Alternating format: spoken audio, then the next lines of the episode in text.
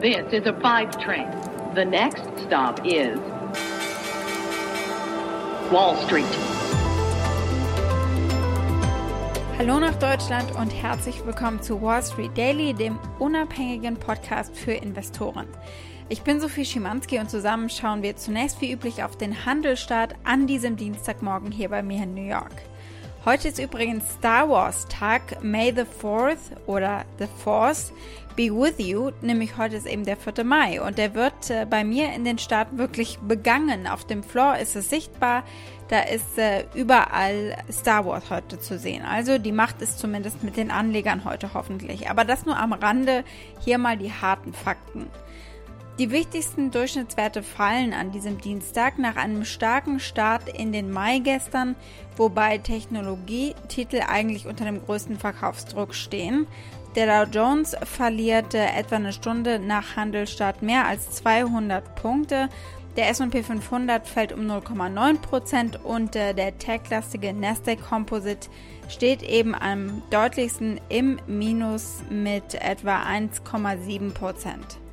Bei den Tech-Werten sieht man das auch deutlich. Apple verliert 3%, Tesla 2% und Alphabet 1,6% kurz nach der Handelseröffnung. Die Pfizer-Aktie legte vorbörslich erstmal 1% zu, fiel dann aber wieder ab, nachdem sie äh, Quartalsergebnisse veröffentlicht haben. Und die haben die Erwartungen übertroffen und sie haben die Prognose für 2021 angehoben. Dazu gleich mehr. Ja, wir beginnen mit dem volatilen Mai-Start. Wie kann es weitergehen? Das ist die große Frage. Ja, gestern ging es doch in den neuen Monat mit etwas Schwung hinein, aber zum Ende hin an Dynamik verloren. Es gab zwar gestern Konjunkturdaten aus den USA, die hätte man eigentlich besser erwartet, aber dann ist es auch nicht so wahrscheinlich, dass die US-Notenbank so schnell die Zügel straffer zieht. Und mal schauen, ob es der Markt schafft, der US-Markt, mal wieder neue Allzeithochs auszubauen. Das heißt, uns mangelt es nicht an Themen. Heute ist die Sendung wieder ganz schön voll.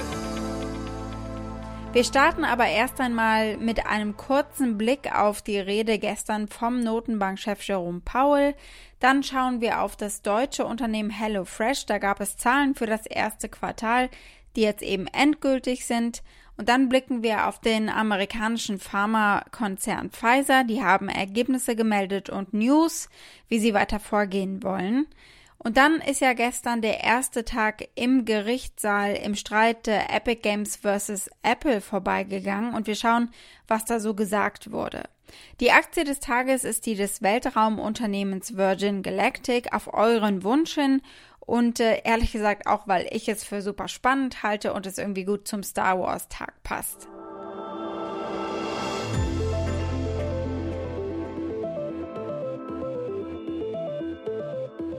Unser erstes Thema, wir schauen zunächst einmal auf Jerome Powell. Der hat äh, gesprochen gestern und wir sehen uns mal einige der interessanten Zitate an. Er hat unter anderem gesagt, the economy is not out of the woods yet, but making real progress. Also übersetzt, sie ist noch nicht über den Berg, die Volkswirtschaft, aber es geht in großen Schritten voran. Und er hat ebenfalls gesagt, the economy is reopening, bringing stronger economic activity and job creation. Also die Wiedereröffnung passiert bereits und bringt eben zunehmend neue Jobs. Es ging ansonsten viel um Ungleichheit, weil er eben eingeladen worden war von einer Gruppe, die zusammenarbeitet mit Gemeinden, Politik und Finanzinstituten, um Fairness zu fördern in diesen Bereichen und Diskriminierung in den Bereichen Kreditvergabe, Wohnen und Wirtschaft zu beenden. Die Veranstaltung trug den Namen Just Economy. Der FED-Vorsitzende hat gesagt, dass fast 20 Prozent der Arbeitnehmer in der niedrigsten Einkommensstufe im Februar noch immer arbeitslos waren nach der Pandemie. Dies entspricht nur 6 Prozent bei den besser bezahlten Arbeitnehmern. Paul hat während der Pandemie übrigens wiederholt gesagt, dass die Belastung durch die Rezession am härtesten auf äh, diejenigen gefallen ist, die es sich eigentlich am wenigsten leisten können, insbesondere eben auf Arbeitnehmer mit niedrigem Einkommen in Dienstleistungsberufen. The economic downturn has not fallen equally on all Americans, and those least able to shoulder the burden have been the hardest hit. In particular, the high level of joblessness has been especially severe for lower wage workers in the service sector and for African Americans and Hispanics. Blicken wir als nächstes auf HelloFresh. Die haben einen starken Start ins Jahr hingelegt. Umsatz und Ergebnis haben sich hier deutlich, kann man sagen, verbessert. 7,3 Millionen Kunden beliefert der Kochbox-Service HelloFresh mittlerweile. Sie haben noch immer viele Neukunden gewinnen können. In den ersten drei Monaten konnte der Mealkit-Lieferer jeweils eine Million neue Kunden in den USA und international gewinnen. Hinzu kam laut HelloFresh ein hohes Bestellvolumen und eine Steigerung des durchschnittlichen Bestellwertes. Der Umsatz der HelloFresh-Gruppe stieg im Vorjahresvergleich von Januar bis März um 116 Prozent von weniger als 700 Millionen vor einem Jahr auf 1,44 Milliarden Euro. Das vierteljährliche bereinigte Ergebnis vor Zinsen, Steuern und Abschreibungen, das ist der Wert, den das Unternehmen angibt, äh, den haben sie eben angegeben mit 159,2 Millionen Euro gegenüber der Hälfte im Vorjahresquartal. Im Januar hatten sie das erste Mal Profitabilität gemeldet. Sie haben auch eine Prognose jetzt fürs Umsatzwachstum abgegeben und zwar gehen sie von einem Wachstum von 35 bis 40 Prozent aus. Selbst wenn äh, es im Rest des Jahres ruhiger werden wird, das erste Quartal sei eben stark genug gewesen, sagt CFO Christian Gärtner im Earnings Call. We've increased our constant currency revenue guidance for the year from previously 20 to 25 percent to now 35 to 45 percent.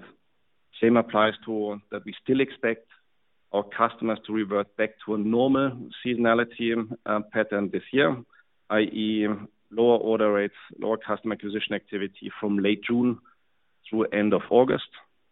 So no changes to that, but given the strong increase in our customer base, which we've achieved already by Q1, that basically has led us to increase our revenue guidance for the year to those levels.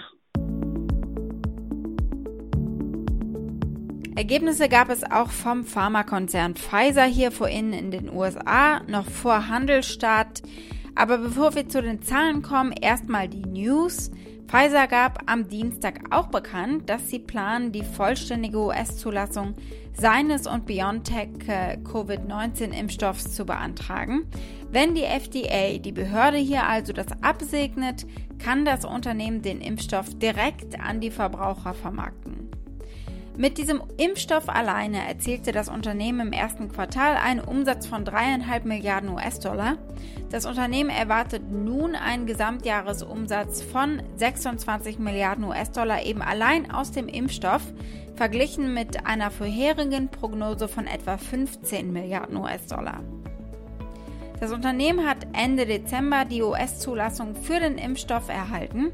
Seitdem hat das Unternehmen Millionen von Dosen in den USA eben verteilt, mit einem Ziel von 300 Millionen Dosen bis Ende Juli. Die unternehmensweiten Gewinne und Umsätze übertrafen die Erwartungen der Wall Street. Der Gewinn lag äh, pro Aktie bei bereinigten 93 Cent gegenüber 77 Cent, die erwartet gewesen sind. Der Umsatz lag auch deutlich über den Erwartungen, nämlich eine Milliarde Dollar bei 14,6 Milliarden Dollar. Die Aktie des deutschen Partners übrigens, Biontech, steigt aktuell auf einen Rekordhoch, also auch da Euphorie. Das deutsche Unternehmen gehört zu den Top-Gewinnern an der Börse.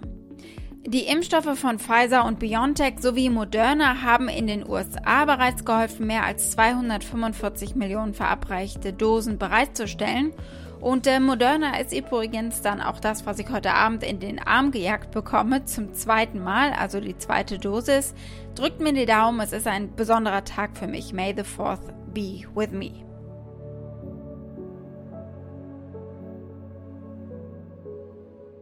Blicken wir als nächstes auf den Gerichtsstreit zwischen Apple und Epic Games. Da ging es gestern ja in die erste Runde. Ich erinnere euch kurz, es geht um die 30-prozentige App Store Provision, die Epic Games nicht an Apple abgeben will.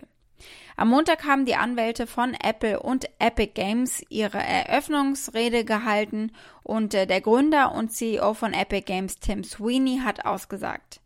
Das Argument von Epic ist, dass der App Store von Apple wettbewerbswidrig ist und dass Apples Argumente, so Qualität und Sicherheit gewährleisten zu wollen, für die Nutzer Ausreden seien, um Konkurrenten zu unterdrücken. Ein zentraler Teil der Debatte dreht sich um den relevanten Markt, den Apple angeblich dominiert. Also es muss erst einmal auch viel definiert werden. Epic Games argumentiert, dass der relevante Markt die Verbreitung von iPhone-Apps ist. Laut Apple handelt es sich um die Verteilung von Spiele-Apps und Benutzer könnten ja problemlos zu anderen Telefon- und Spielekonsolen wechseln. Wie schätzen Beobachter die Lage ein nach dem ersten Prozesstag? Die Journalistin Kara Swisher sagt, die Klage mache Apple wirklich verletzbar. Sie ist eine der renommiertesten Journalistinnen im Tech-Bereich und äh, sie kann sich vorstellen, dass Apple die App Store-Gebühren letztlich senken muss.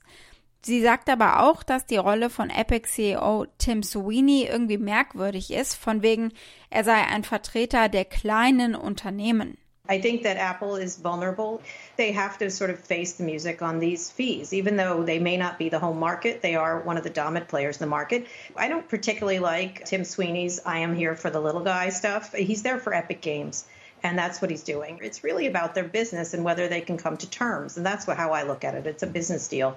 And Apple will either win or lose in this case. And then in that case, we'll probably negotiate some fee that is probably lower over time, would be my guess. Der Prozess wird jetzt voraussichtlich noch drei Wochen dauern. Und er geht eben weit über Epic Games hinaus, denn andere Unternehmen wie Spotify beklagen eigentlich genau dasselbe. Heute kommt die Aktie des Tages mit der Anmutung einer Netflix-Serie daher.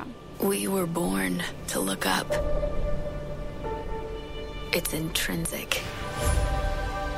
To wonder what lies above. And what it looks like. Welcome to space. Imagine we'll take you there. Virgin Galactic Fleet. Das Weltraumtourismusunternehmen arbeitet an etwas super Coolem, an der Entwicklung eines Raumfahrzeuges, mit dem Menschen an den Rand des Weltraums und zurückgeflogen werden sollen. Weltraumtourismus eben. Leider performt das Raumfahrtunternehmen aber nicht so cool am Finanzmarkt. Und das interessiert Andreas Köh, der mir eine E-Mail geschrieben hat und sich das vom schillernden Unternehmer Sir Richard Branson gegründete Unternehmen gewünscht hat. Sie sind das einzige Weltraumtourismusunternehmen an der Börse. Hier Gründer Richard Branson in 2019 auf dem Parkett. Er sagt, das Geld aus dem IPO werde viele wundersame Dinge ermöglichen. Only 500 people have ever been to space, and that's including the Chinese, the Americans, the Russians. And we, we have the capability of putting hundreds of thousands of people into space in the years to come. And that's ridiculously exciting. And so you know, here we are on the floor of the New York Stock Exchange launching the first spaceship company. And um, it's going to, you know, the, the resources we get from this are going to enable us to do uh, wondrous things. Ja, noch lässt das alles auf sich warten. Sie sind chronisch hinterm Zeitplan zurück, chronisch vor allem hinter Elon Musks SpaceX. Elon Musks SpaceX hat Dutzende von Raketenstarts hinter sich und bereitet sich jetzt darauf vor, NASA-Astronauten zur internationalen Raumstation zu fliegen. Jeff Bezos Blue Origin, das ist Bransons Hauptkonkurrent auf dem suborbitalen Tourismusmarkt, hat zehn erfolgreiche, wenn auch nicht besetzte suborbitale Flüge absolviert. Virgin Galactic derweil erlitt im Dezember den letzten Rückschlag. Sie mussten wegen elektromagnetischer Störungen einen Versuch abbrechen. Der nächste Versuch wird nun im Mai erwartet. Verzögerungen wie diese haben Virgin Galactics geplantes Debüt immer wieder nach hinten verschoben. Virgin Galactic rechnet mit äh, vier weiteren Raumflugtests mit seinem VSS Unity Raumschiff, einschließlich eines Fluges von Richard Branson höchstpersönlich in diesem Sommer. Der CEO Michael Colglazier sagt, dass das Unternehmen erst Anfang 2022 mit kommerziellen Flügen rechnet. Das zum Unternehmen, aber dann gibt es auch prominente Ausstiege bei der Aktie, die natürlich belasten. Sir Richard Branson selbst hat Mitte April Aktien des Unternehmens im Wert von mehr als 150 Millionen US-Dollar verkauft, 5,5 Millionen Aktien. Schon im vergangenen Jahr verkaufte Branson rund 500 Millionen US-Dollar seines Anteils an Virgin Galactic, weil die Covid-19-Pandemie das Freizeit- und Reisegeschäft natürlich beschädigt hat. Ein Sprecher der Virgin Group sagte in einer Erklärung, dass der Verkauf diese Woche dem gleichen Zweck eben dienen würde. Bransons jüngster Verkauf erfolgt nur einen Monat nachdem der Vorsitzende von Virgin Galactic, Chamath Palihapitiya, seinen Anteil an dem Unternehmen verkauft hat. Palihapitiya sagte gegenüber CNBC, dass er beabsichtigt, das Geld in eine große Investition zur Bekämpfung des Klimawandels zu stecken. Insgesamt decken zehn Analysten die Aktie ab, vier bewerten sie mit Kaufen und sechs sagen Halten. Der Verlauf der Aktie in den letzten sechs Monaten scheint jedoch die Stimmung der Analysten beeinflusst zu haben. Die Aktien erreichten mehr als 60 US-Dollar, bevor sie um mehr als die Hälfte gefallen sind. Jetzt liegt das durchschnittliche Kursziel für Analysten etwa 40 Prozent über dem Handelskurs noch bei rund 37 US-Dollar. Wenn das Unternehmen seine Geschäftstätigkeit bald erfolgreich aufnimmt, könnte sich die Stimmung natürlich noch ändern. Wall Street. Das war's mit Wall Street Daily für heute. Wir hören uns morgen wieder. Dann schauen wir mal, was General Motors, Uber und PayPal so an Zahlen vermelden können. Außerdem will sich US-Präsident Joe Biden zur Umsetzung seines massiven Corona-Konjunkturpakets äußern. Das könnte natürlich ein ordentlicher Impuls werden für die Anleger. Für Fragen oder Vorschläge erreicht ihr mich via E-Mail unter wall-street-daily at mediapioneer.com. Damit wünsche ich euch einen schönen Dienstagabend bis morgen. May the 4th be with you. Eure Sophie.